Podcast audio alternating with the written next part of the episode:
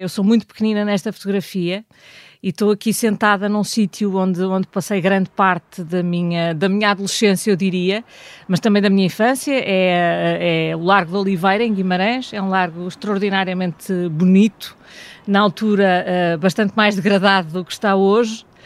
Este, nesta altura, eh, a minha mãe andava a fazer um trabalho sobre, sobre, sobre Guimarães e sobre o centro de Guimarães e, e estava a tirar fotografias e eu estava com ela e ela tirou-me esta fotografia aqui sentadinha no... no... Um trabalho de... A, a minha mãe era professora hum. e, e, estava na altura a fazer um trabalho sobre, imagino que sobre, não sei exatamente qual era o tema, mas sobre o centro de Guimarães. É, é, é, uma, é uma fotografia a preto e branco, uh, o país era assim nessa altura? Eh, eu acho que o país era muito assim nessa altura, mas já começava a ser a cores. Esta fotografia é tirada a alguns em 79, 80, coincide com a altura uh, com que eu fui para Guimarães, eu nasci no Porto. Cecília Meirelles, ex-secretária de Estado do Turismo e ex-deputada do CDS, virou a página há dois anos, regressou à advocacia e deixou o Parlamento e todos os cargos no CDS depois de um dos períodos mais conturbados na vida do partido. Nasceu em 1977, no Porto, e em 1980, como ouvimos, muda-se para Guimarães, onde, com 15 anos, foi bater à porta dos quatro principais partidos para perceber com qual se identificava. Mas já lá vamos. Eu sou o Bernardo Ferrão, nasci no Porto um ano antes, em 1976, e este é o Geração 70, um podcast com os protagonistas de hoje que nasceram naquela década, que é também a minha, e como as suas vidas foram sendo moldadas por um país que tanto prometeu. Sejam bem-vindos.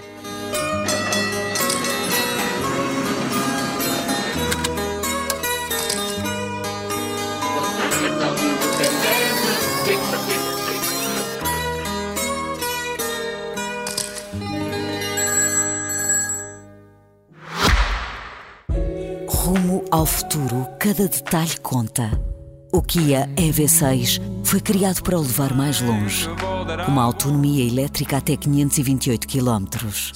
Descubra uma condução imersiva integrada num design inovador e sofisticado à medida da sua inspiração. Kia. Movement that inspires. Cília, falavas-me há pouco dessa, dessa questão de, de ir viver para Guimarães, para uma cidade média. Uh, como, é que, como é que na altura uh, era, era viver numa, numa cidade como, como essa, uh, claramente mais distante dos grandes centros urbanos?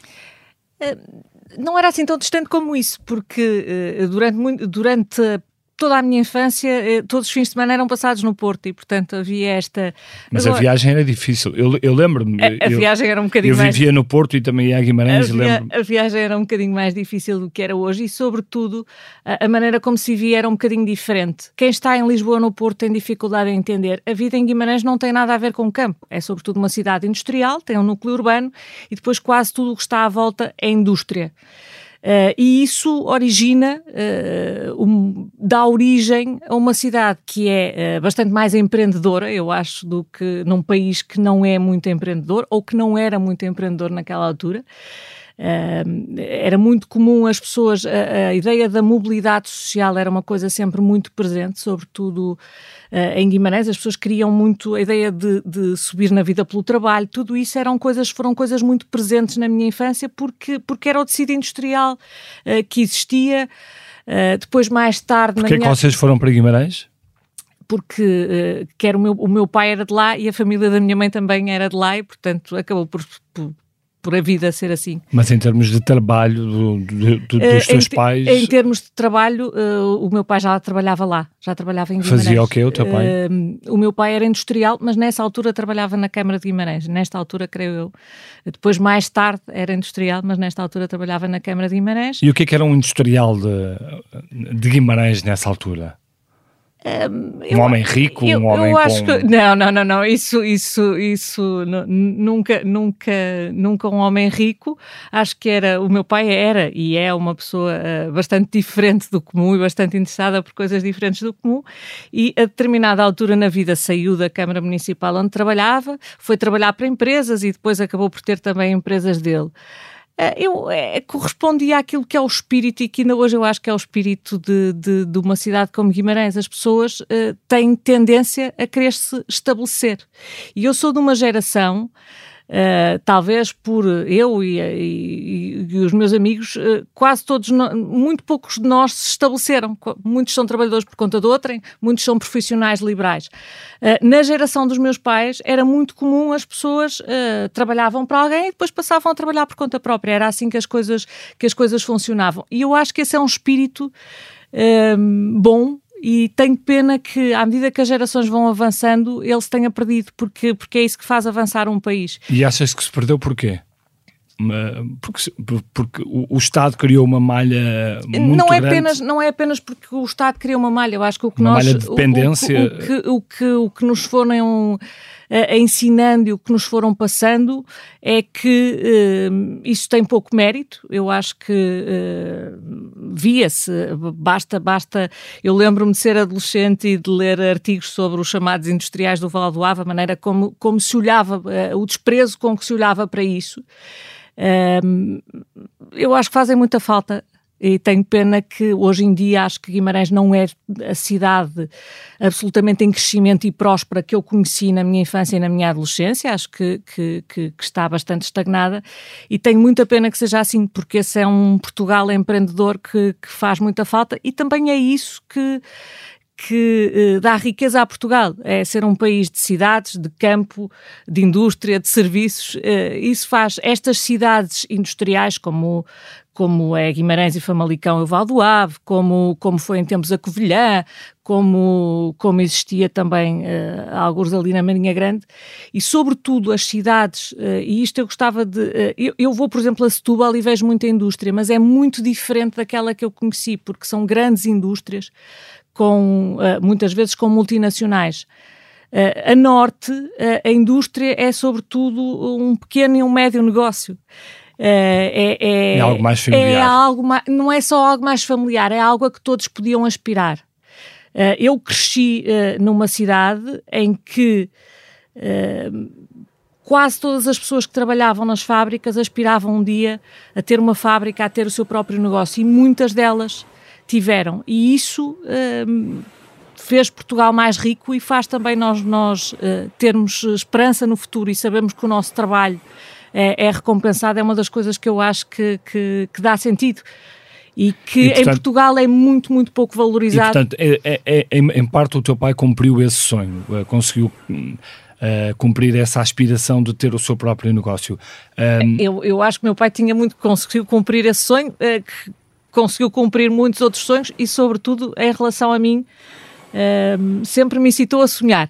isso, isso, isso foi muito bom. Quando há pouco te, te perguntava uh, se o teu pai era um homem rico, uh, a reação que tiveste foi não, não, não. Isso é porquê? Porque achas que a riqueza às vezes é mal entendida em Portugal? Uh, não, não, porque, porque, porque acho que ele teve, teve sucesso, mas não foi assim, uma, não fez uma grande fortuna e acho que também não era esse o objetivo dele. Hum. Um, a seguir... E, e, sobretudo porque, porque acho que isso que, que, que não descreve de todo. Acho que o que descreve o meu pai, ele é rico, mas uh, sobretudo no intelecto e no espírito. É mas, é onde eu... mas achas que há um certo preconceito com a, com a riqueza e com, e com o mérito? Ah, isso, claro que, ah, isso claro que há. Eu acho que esse preconceito uh, se estende um bocadinho a uma cidade como, como Guimarães. Era, era a cidade do, dos novos ricos e onde havia aquela caricatura do, do, do, do Ferrari ou do mas foram também essas pessoas, com todos os seus defeitos, foram também essas pessoas que criaram muitos postos de trabalho e criaram muita riqueza para Portugal. E se nós falamos hoje em dia de um Portugal exportador, também é sobretudo por causa de cidades como estas. Tu foste secretária de Estado do Turismo, hum, essa, essa montra desse Portugal exportador, do Val do Ave e de, outras, e de outros polos uh, produtores, uh, servia para, para vender Portugal ou, ou somos apenas e só um país de hotéis? Ah, claro que serve para vender Portugal e serve muito para vender Portugal. Basta olhar para a maneira como eu vivi toda a fase uh, do cavaquismo, toda a fase da entrada uh, na União Europeia em Guimarães e eu lembro-me de dizer: o têxtil morreu, uh, o têxtil acabou, o calçado acabou, isto tudo vai, vai desaparecer. E houve uma fase muito. E houve uma fase muito complicada, muito negra e muito complicada, com muitas falências. Era, eu lembro-me de de, de ir para a escola e, e, e, todos os dias ou todos os meses havia notícias de falências. E isso era uma coisa uh, vivida uh, na, na, na, minha geração, porque eram os pais dos meus amigos e eram, era, era o seu modo de vida que estava a ser posto em causa, era a sua vida que de um dia para eles, aos olhos deles, era de um dia para o outro mudava. E lembras-te de, de, casos de amigos teus a, quem tenha acontecido claro, isso? Claro, com certeza, isso era uma, uma, uma, uma, era uma realidade, era, era impossível não me lembrar, claro que sim, porque o modo de vida da generalidade Uh, dos pais dos meus amigos era serem industriais, era serem empresários e, portanto... E conseguiram dar a volta ou muitos deles foram-se foram -se perdendo? Alguns sim, outros não. Eu acho que todos conseguiram dar a volta, felizmente, e, e conseguiram voltar a, a, estabilizar a vida. Uh, mas talvez por isso a geração seguinte é, é bastante menos, uh, menos empreendedora. Hum, é, mas, mas falavas da questão da, da exportação da imagem, da imagem que se exporta de Portugal, uh, ou da imagem que se mostra uh, de Portugal. É, é, há, uma fotografia muito curiosa que, que tu trazes também, que é uma, uma fotografia que estás com mais alguém, não consigo perceber quem é. É a minha prima. A tua prima, e, e é num, num postal típico do país, que é o Portugal dos Pequeninos. Um, olhando para esse postal e obviamente que, que, que a metáfora é, é fácil. Uh, achas que ainda hoje é um, somos um Portugal dos pequeninos? Uh, ou essa imagem tem vindo a, a mudar? Eu acho que essa imagem tem vindo a mudar e não somos, não somos um Portugal dos pequeninos. Eu nunca acreditei num Portugal dos pequeninos. Eu acho que Portugal é do tamanho que quiser ser. Acho, aliás, que nós olhamos para nós e dizemos sempre somos pequeninos. Há países na Europa e mesmo na União Europeia muito mais pequeninos do que nós. Nós somos um país de dimensão média. E, portanto, nunca achei que. Acho que nós é que olhamos muito para nós sempre a, a diminuir-nos. Mas esta fotografia, uh, eu estou aqui sentada em frente a uma casa, uh, uma das casas uh, tipicamente portuguesas das, das suas várias regiões. O Portugal do, dos pequeninos era assim um ícone de uma, de, eu diria, já, já, era uma coisa um bocadinho ultrapassada quando nós, nós estamos aqui, que deve ser alguns em 83, 84, 85. Uh, curiosamente, quase à entrada da, entra da entrada em Portugal na, na União, na Europeia, Europeia e a chegada da Europa. E como eu conheci o turismo português numa altura muito diferente, nesta altura, de facto, o turismo em Portugal era Algarve, era praticamente sol e mar, e depois havia assim umas, algumas coisas uh, para os mais pequeninos, que, como estava a dizer, já nesta altura, isto uh, depois de todas, todas as polémicas do Portugal dos pequeninos são conhecidos, mas era um Portugal onde tinha uh, todas as províncias e depois também tinha as províncias ultramarinas, que já na altura é uma realidade que eu nunca conheci e que eu nunca vivi, mas lembro-me perfeitamente deste dia. Eu estou aqui com a minha prima sentada na soleira da porta, lembro-me perfeitamente da aventura que foi ir, ir a Coimbra e, da, e do que nós nos divertimos ali, porque na realidade eu, outro dia estava a ver as, as polémicas à volta do Portugal dos pequeninos. A recordação que eu tenho é de nós termos visto casas à nossa dimensão e a diversão foi essa, muito mais do que qualquer consideração política. Mas, mas eh, quando eu te perguntava sobre o Portugal dos pequeninos, uh, obviamente que tu falas da questão da dimensão, mas olhando para o país de hoje, uh, e, e, não, e não fazendo sempre o discurso do bota abaixo, a, a pergunta é se, se Portugal não, não teria dado para, para muito mais do que deu, uh, se não ficámos Eu... muito atrasados. Uh, numa sem, certa imagem desse Portugal dos sem pequeninos. Sem dúvida. E eu, aliás, hoje eu tenho pensado muito nisso porque uh, Uh, pensei muito sobre o turismo e o turismo, quando fui secretária de Estado do Turismo, isso teve uma grande importância na minha vida e, portanto, é sempre um setor que eu sigo. E tenho assistido ultimamente a muitos debates. E outro dia dei por mim a pensar se em 2012, que foi o ano em que eu fui secretária de Estado do Turismo e que foi um ano de uma recessão uh, muito, muito profunda, se alguém me tivesse vindo dizer que daí a 10 anos, em 2022 ou 2023, eh, nós íamos estar e haver grandes debates em Portugal porque nós achávamos que tínhamos turistas a mais e investimento estrangeiro a mais, eu, eu, eu tinha dito que era impossível. e, portanto, é fácil perceber como é que em 10 anos uh, as coisas mudam. E eu acho que uma das razões porque, uh, lá está, às vezes Portugal parece que não consegue sair da cepa torta, também tem a ver com isto. Porque uh, se nós achamos que temos turistas a mais, se achamos que temos investimento estrangeiro a mais, nós temos que perceber que se não queremos esses turistas cá e se eles deixarem de vir, há riqueza que se vai perder e há postos de trabalho que se vão perder. Não se pode querer tudo e o contrário de tudo. Uh, para um país se desenvolver e para progredir, as coisas têm as suas consequências. O problema é quando não diversificas e apostas O problema tudo... é quando não diversifica. E depois essa é a segunda coisa. Uh, uh, o turismo, ouvi sempre dizer que era fácil, de facto o clima ajuda, como é evidente, a vida em Portugal é muito agradável, isso ajuda. Uh, isso não quer dizer que o setor não seja bastante profissional e que uh, não tenha muito mérito nisto. Foi um setor que meteu o pés ao caminho e que foi vender Portugal numa altura em que uh, estava a viver uma, uma grande crise aqui. Claro que Portugal não pode ser só turismo e não deve ser só turismo e, sobretudo, não é esse, não é esse o país que queremos. Mas eu vejo sempre dizer isso. Parece que Uh, por nós termos turismo é que não temos o resto. Uh, o setor do turismo não está a impedir nenhum setor de se desenvolver, muito pelo contrário. Uh, até ajuda e até potencia. É evidente que quanto mais Portugal entrar na moda, mais fácil vai ser vender sapatos portugueses lá fora e vendê-los com o valor que eles têm e não ser preciso pôr-lhes uma marca em inglês para eles valerem mais.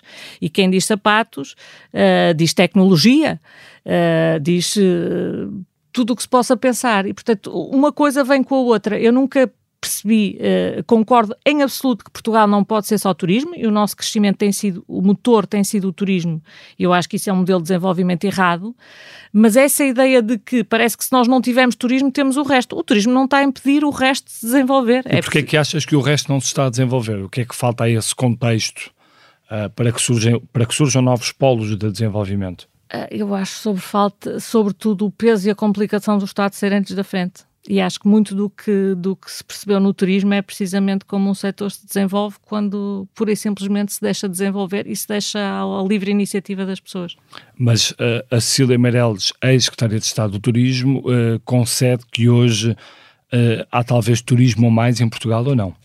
Uh, eu acho que o que há, é como eu estava a dizer, eu prefiro 10 vezes, é muito mais fácil deixar de ter turistas do que passar a tê-los. Eu chamo a atenção para isto, porque eles não caíram do céu aos trambolhões, ao contrário do que se possa pensar. Uh, acho que eles estão, uh, porventura, demasiado concentrados nas, nas grandes cidades. Não acho que tenhamos turistas a mais no Algarve, Sobretudo, uh, isso é muito fácil dizer em agosto. Naturalmente que toda a gente acha isso. Não, mas, por exemplo, mas se nós, calhar se formos somos, em dezembro ou janeiro já não achamos a mesma nós coisa. Nós somos ambos do Porto uh, e nos últimos 10 anos que olhamos Lisboa para... e no Porto está a haver uma carga que é um bocadinho há excessiva. Há um risco de novas Barcelonas em, em Portugal. Eu acho que há um risco, sobretudo, de absoluta descaracterização uh, de alguns centros, mas... Uh, e já sentes isso? Não sin, sin, sinto em Lisboa em alguns sítios, no Porto uh, sinto que há muito mais turismo, uh, mas não sinto isto. Mas eu também me lembro da Baixa do Porto que eu conheci. Eu agora ouço uh, discurso, parece que a Baixa do Porto estava cheia de pessoas. Eu, eu lembro-me de, não, era de, de, ir à noite uh, um, um, ao Majestic, um debate, e, e, e, e de sair de lá à meia-noite ou uma da manhã e ter não se via viva alma. Uh, e isso uh, é preciso. Nós, às tantas, estamos à procura de uma, de uma baixa mítica, de um centro mítico que, que já não existe há muitas décadas e que já não é da nossa geração, já é, é como nós imaginávamos que era na geração dos nossos pais. A Cília Meirelles, aos, aos 15 anos, em Guimarães. Uh decide, li num jornal, ir bater à porta de, dos quatro partidos que havia uh, na cidade. Uh, que partidos é que foram esses? Ah, eram os quatro clássicos na altura. PSD, PSD que CDS. estava no CDS, PS e PCP, eram os que existiam, existiam mais, mas estes eram os que estavam, sendo que um, na altura uh, o PSD era os anos do cavaquismo e foram. Uh, eu sei que isto agora parece muito impossível, se calhar, a quem está a ouvir, mas uh, quando eu cresci, comecei a despertar para a política. Uh, o PSD era um, o partido maioritário e, e, Portugal era o cavaquismo. Uh, portanto, isso era, uma, era um dado adquirido, não era, hum. era, era, era quem governava, digamos assim. E quando, e, e quando foi bater à porta dos quatro partidos, uh, quis perceber com qual partido se identificava mais. Uh, como, é, como é que foi esse, esse episódio? Eu, eu já, é, já quero. Eu, eu, já suspeitava que fosse o CDS. Eu era uma leitora ávida do Independente e foi mais ou menos a ler o Independente que, que me surgiu o interesse pela política. Portanto, como é evidente, havia alguma tendência para que uh, me identificasse com o CDS. Mas eu achei que devia, quase por, por honestidade intelectual e porque tenho um espírito um bocadinho desconfiado, ir verificar os outros, não fosse dar-se o facto de eu estar a ser demasiado influenciada por, por aquele jornal em particular, que hoje em dia não existe, mas quem é dessa geração compreende claro. o que ele significou, e que era uma direita, era um jornal assumidamente de direita, mas era uma direita muito. Uh, eu diria uh, moderna, cosmopolita, uh, não, não tinha, tinha várias características que, que eram bastante arrojadas para, para o Portugal daquela altura. Hoje em dia, naturalmente, já as coisas seriam diferentes. Um, e foi assim que, que, que, que, decidi ser do CDS. Depois, mais tarde. Mas era o CDS de Manuel Monteiro.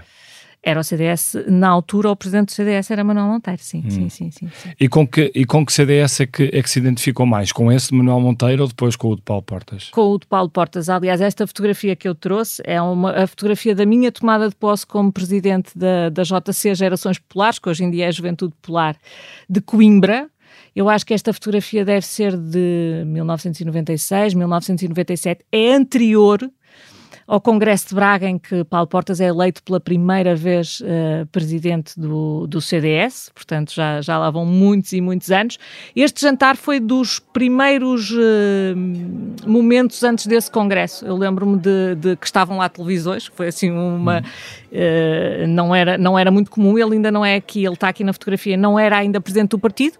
Uh, mas vem candidatou-se poucos meses depois e acabou por ser presidente do partido. Portanto, foi essa, foi essa campanha de, de Paulo Portas à, à presidência do partido. Como se sabe, não vou repetir essas guerras, mas foi uma hum. guerra interna bastante, sim, bastante feroz. Bastante feroz no CDS, sim, mas que, que, terminou com, com longos anos de presidência de Paulo Portas. E hoje, e hoje olha, para o CDS, o CDS está, está uh, com, com problemas sérios, uh, até, até, de sobrevivência enquanto partido.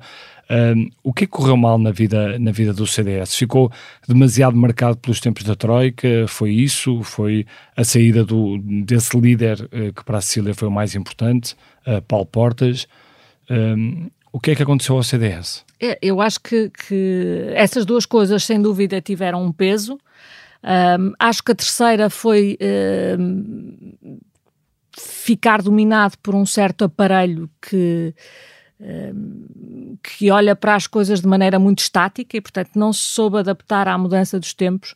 Uma das coisas que eu, que eu estava a dizer, quando eu era adolescente, uh, o Independente e aquele CDS, com um discurso mais populista às vezes é verdade, mas correspondiam a uma direita que era cosmopolita, que era aberta. E eu acho que há um determinado momento em que o CDS começou a fechar sobre si próprio e a gostar de uma direita uh, mais fechada, Uh, Mas era uma direita que defendia coisas que hoje uh, achamos que são. Por isso, por isso, é que eu estou a dizer. É, é, era, era uma. Era uma direita era, que tocava. Era uma linha, não, era, não era um partido centrista de todo. Uh, era uma direita, sim, era uma direita à direita. as coisas são aquilo que são. Uh, mas que correspondia a uma imagem, uh, era contemporâneo, digamos assim, naquela época. Eu acho que o CDS se fechou muito sobre si próprio, passou a olhar cada vez mais para dentro de si, e foi isso, de certo modo, que lhe, que lhe retirou a capacidade de compreender o país. Acha que com a chegada do Chega, o CDS não tem mais. Uh, claro que não, não podemos dizer nunca, não, não é? Não mas, acho, não uh, acho. Não mas acho... acha que com a chegada do, do, do Chega, o CDS perdeu claramente espaço uh, para se afirmar outra vez? Não, como... acho, que, acho que, primeiro, uh, eu não poria o Chega, uh, poria o Chega e a Iniciativa Liberal. E se nós olharmos bem para o que se passou no CDS, se reparar nas saídas que houve, elas são mais no lado liberal do que no lado mais uh, conservador ou mais populista. O Chega tem muita gente do, do, do, do antigo CDS, uh, recuperou algumas dessas pessoas, não é? não tem assim tanta como isso. André Ventura tem. vem do PSD, não vem Sim, do CDS. Tá bem, mas é, não tem, não tem assim tanta como chega... isso. Mas não acho de todo que perca, que perca o espaço. Uh, tem que haver espaço, como eu estava a dizer, para uma direita uh, cosmopolita, Uh, social, com preocupações sociais e com respeito pelo Estado de Direito.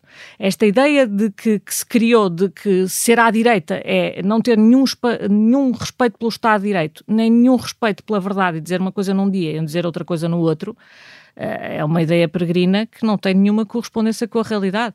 E, portanto, eu não me sinto de maneira nenhuma uh, identificada no Chega e também não me sinto identificada no PSD, que continua a ser aquilo, uh, aquilo que é, como não me sinto identificada numa, numa iniciativa liberal. Portanto, eu continuo a sentir falta deste espaço para uma direita e para um centro-direita responsáveis e que uh, consigam ao mesmo tempo perceber a necessidade que Portugal tem de liberdade e, sobretudo, de liberdade económica, mas também de liberdade de educação, de liberdade na saúde, por exemplo, Uh, mas que isso não significa nós sermos uh, indiferentes àqueles que, que, que, não podem ou àqueles que precisam uh, do Estado por, por algum motivo e, sobretudo, também uma direita que, que ainda acredita numa ideia de nação. Não é numa ideia de nação fechada ou contra quem vem de fora, mas numa ideia de nação de, de, de orgulho daquilo que Portugal é e da esperança de podermos ser melhores.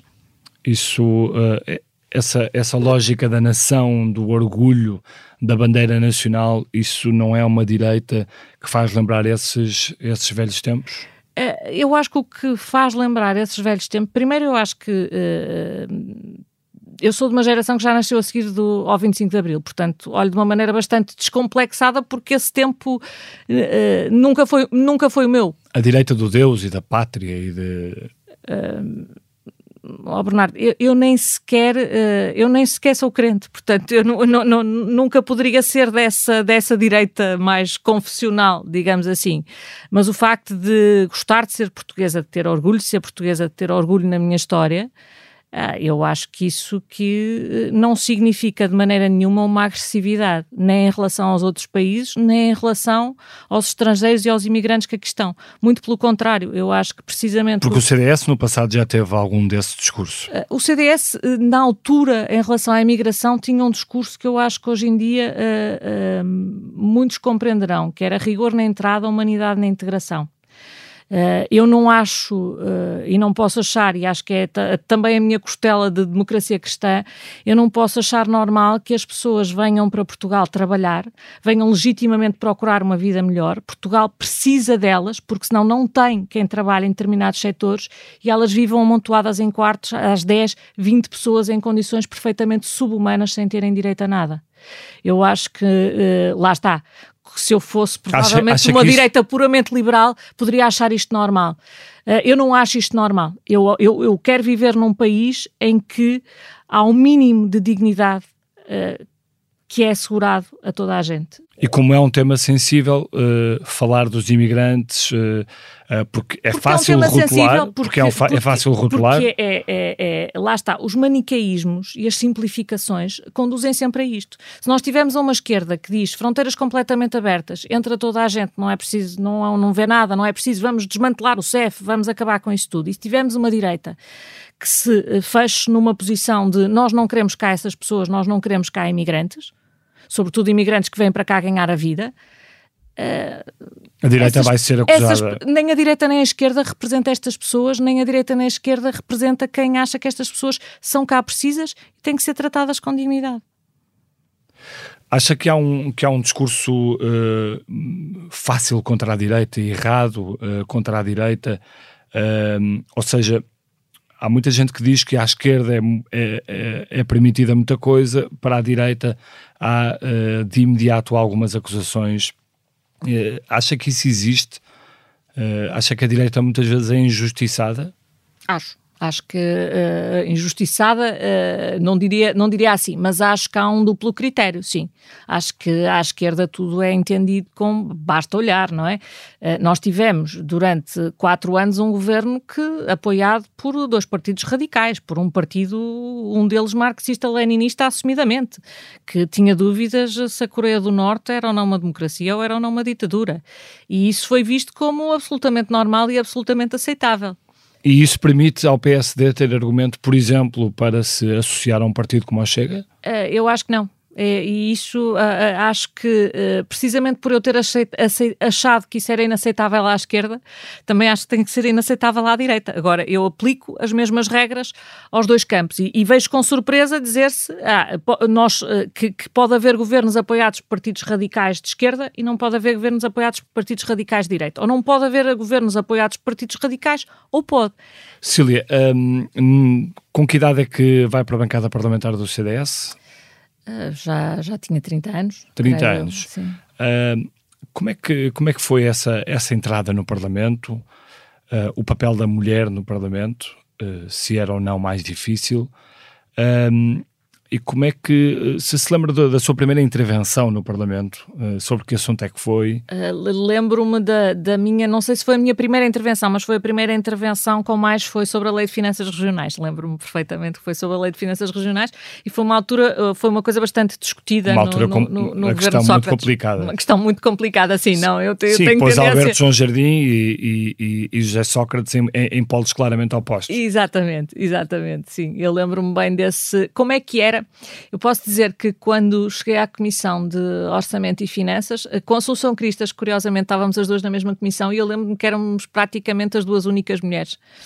Uh, não éramos as únicas, mas, uh, mas as duas únicas, e lembro-me que havia muito poucas, havia cada vez já mais mulheres nessa altura, uh, mas bastante menos do que há hoje. Portanto, foi, foi um caminho. E lembro-me, eu, eu, é engraçado termos falado um bocadinho disto e da adolescência. Eu lembro-me de ser adolescente e de me ter começado a interessar em política, e lembro-me uh, de alguns rapazes na altura me diziam: não é assunto de mulheres, não é? Achavam que aquilo era quase um privilégio deles poderem discutir política. Não sei se hoje em dia continuarão a discutir política, suspeito que não. Mas, mas a política tem sido uh, mais um assunto de homens ou, acha, ou achas que as mulheres estão, estão a conseguir? Menos. Acho que cada vez menos. Uh, mas acho que. Uh, noto à direita, eu não diria um retrocesso, mas acho que ainda há um longo caminho. Porquê? Porque uh, eh, formar uma personalidade política, formar alguém com peso, o que eu quero dizer com peso é alguém que, que seja reconhecido pelos outros, que seja reconhecido pelos cidadãos em geral, é uma coisa que, que demora muito tempo, não se faz num ano nem se faz em dois. E, sobretudo, para se formar, acho eu, políticos confiáveis e capazes de governar, eh, isso também implica que eles tenham algum passado, que já tenham passado algumas agruras, algumas dificuldades. É uma das coisas que eu noto nos novos partidos à direita. Eh, as pessoas são todas uh, fantásticas e, e, são todas uh, acima de qualquer uh, crítica, porque não têm passado, ou por outra têm, mas ninguém o conhece. E, portanto, isso, isso permite... Às vezes é uma vantagem, quando olhamos para, para, o passado de muitos políticos... Às vezes é uma vantagem. Para além disto, a verdade é Passamos que... Passamos demasiado tempo a discutir esse passado. Nós tivemos também aqui casos absolutamente assustadores, não é? de, de de políticos e de práticas políticas absolutamente assustadoras. Portanto, eu acho que Portugal ainda vive muito na ressaca disto. Mas estava a dizer, à direita acho que podia e devia haver mais figuras femininas e mais, e mais mulheres com peso. E então, a Cecília Meirelles? Não, eu, como disse, eu uh, não, não sou pessoa de andar a, a, a saltar de estilo de vida uh, para um lado e para o outro. E, portanto, esta decisão de sair da política foi pensada. Eh, foi sofrida, foi sofrida, uh, também acho que agora que já passou algum tempo posso dizer isso, uh, foi, foi muito sofrida, porque o CDS é muito importante para mim e, e aquilo que se passou lá dentro implicou alguma dor, como é evidente. Com o então líder Francisco Rodrigues Santos? Não, eu diria que não foi apenas o líder, eu acho que foi toda a estrutura do partido que houve um momento em que eu já não reconhecia o meu partido e isso foi, é, é sempre um período, um momento sofrido, mas passou, mas passou. Agora só, eu estou a reconstruir a minha vida e reconstruir para, uma vida leva 10 a 20 anos, não, não só, leva um ano só, ou dois. Só para recordar, portanto, a, a Cília fez o curso de Direito em, em Coimbra, uh, portanto, já tinha deixado, não sei se, se, se na altura exerceu advocacia. Eu tinha, eu tinha, fiz o estágio e tinha existido um bocadinho, depois uh, passei no Parlamento como assessora parlamentar, depois voltei a trabalhar no Porto como jurista. E portanto voltou agora à advocacia. Agora voltei à advocacia há cerca de meio ano e é essa a vida que eu estou a reconstruir, é na advocacia e no direito. E não está a, a, a ser convencida, por exemplo, para voltar, para voltar à política? Uh, eleições europeias, por exemplo? Não. Uh, eu, como, eu, eu sou uma pessoa ponderada, eu quando tomo uma decisão é para tomar e como as pessoas calcularão, eu passei muitos anos a fazer política, que é sempre uma coisa insensata, a minha insensatez, só eu é que respondo por ela e as consequências naturalmente que são para mim, mas acho que se há coisa que eu demonstrei em política é que sou uma pessoa competente e que gosta de trabalhar. E... Portanto, não quer ser candidata às eleições europeias não, pelo CDS? Não? Não, Acha... não, não quero. Nem a convencem disso? é como lhe digo, eu estou absolutamente centrada a reconstruir a minha vida e isso é uma decisão que não, não tem volta para trás, eh, porque andar a saltar de uma vida para outra implica, implica não ter nenhuma e, portanto, neste momento, o meu futuro, o meu presente e o meu futuro são na vida privada e são na advocacia. Cília, eh, uma das fotografias que, que trouxe foi com. É uma fotografia que, que mostra a si, com a sua irmã. Um, essa, essa fotografia tem, uh, tem muita história. Uh, Quer-nos uh, quer -nos explicar? Tem, tem muita história. Um, eu, eu, quis trazer esta fotografia porque estamos a falar da geração de 70. A minha irmã não, não era da. A minha irmã morreu há dois anos, não era da geração de 70, porque tinha nascido em 1981, uh, mas uh, quase, quase seria. A minha irmã tinha uma deficiência mental profunda, um, e crescemos juntas. E uma das coisas uh, que me dá esperança sobre o futuro e sobre Portugal é precisamente perceber a maneira como mudou a, a forma de olhar para as pessoas com, com deficiência.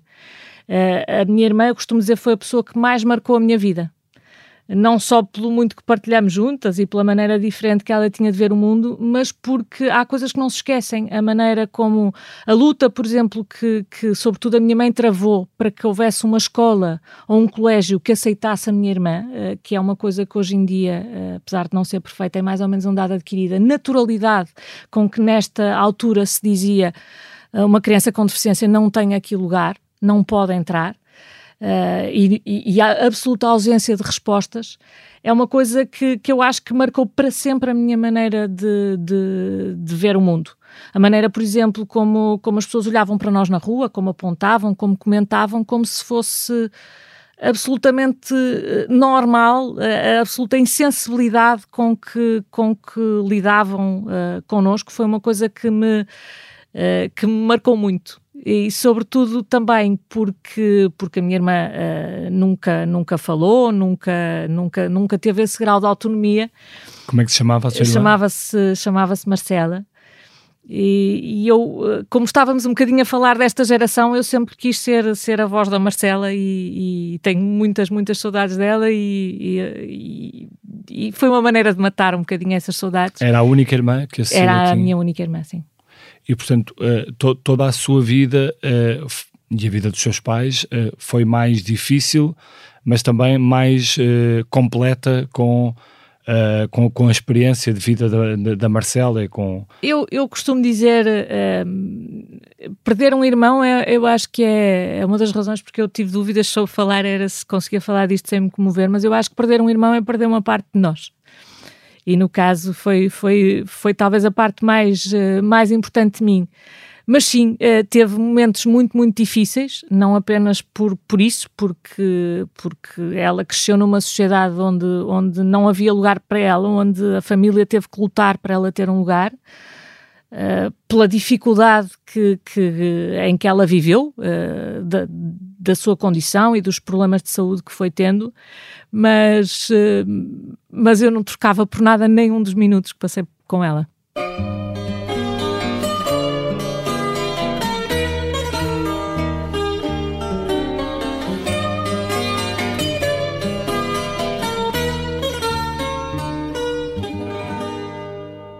Cília, Uh, chegamos a, este, a esta parte do, do podcast e eu uh, queria lhe pedir se, se me conseguia uh, indicar uma, uma inspiração, o que foi para si uma inspiração.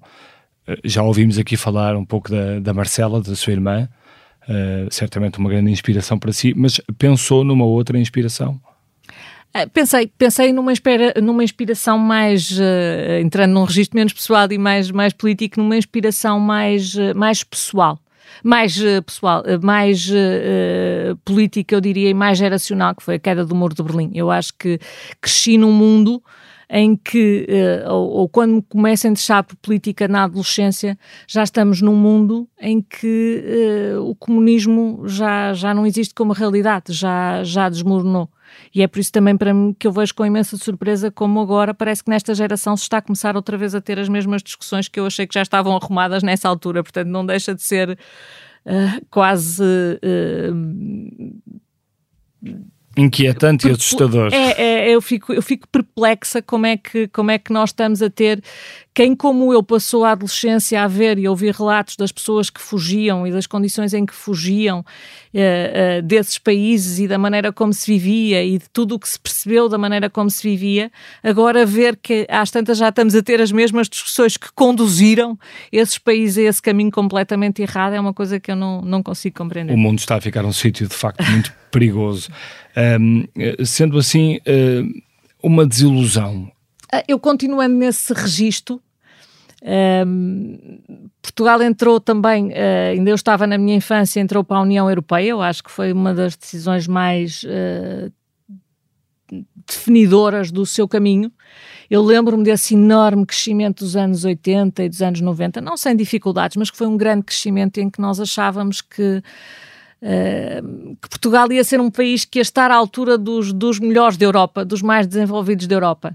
Passaram décadas e, e nós cada vez uh, vemos, vemos mais países uh, passarem por nós. Muitos dos países que ainda estavam atrás dessa cortina de ferro e do muro de Berlim nessa altura entraram na Europa muito depois mas hoje em dia estão a ultrapassar-nos estão a ultrapassar-nos e já vivem melhor que nós. Eu acho que essa foi a grande desilusão, mas uh, a minha vida ainda vai mais ou menos a meio, portanto eu espero que até ao fim ainda possa, ainda possa ver o contrário acontecer.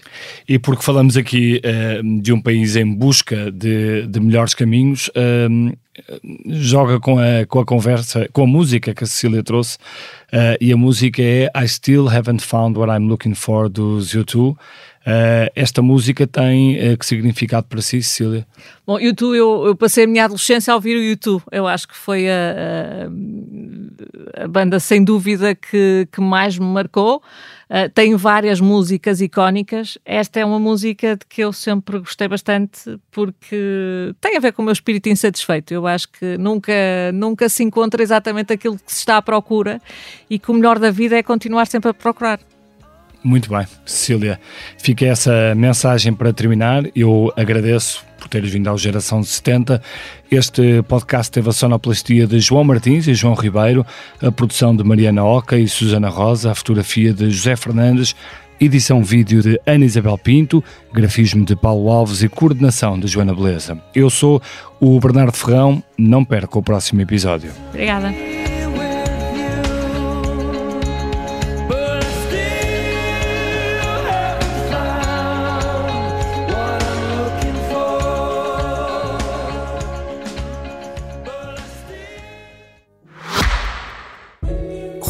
Ao futuro, cada detalhe conta.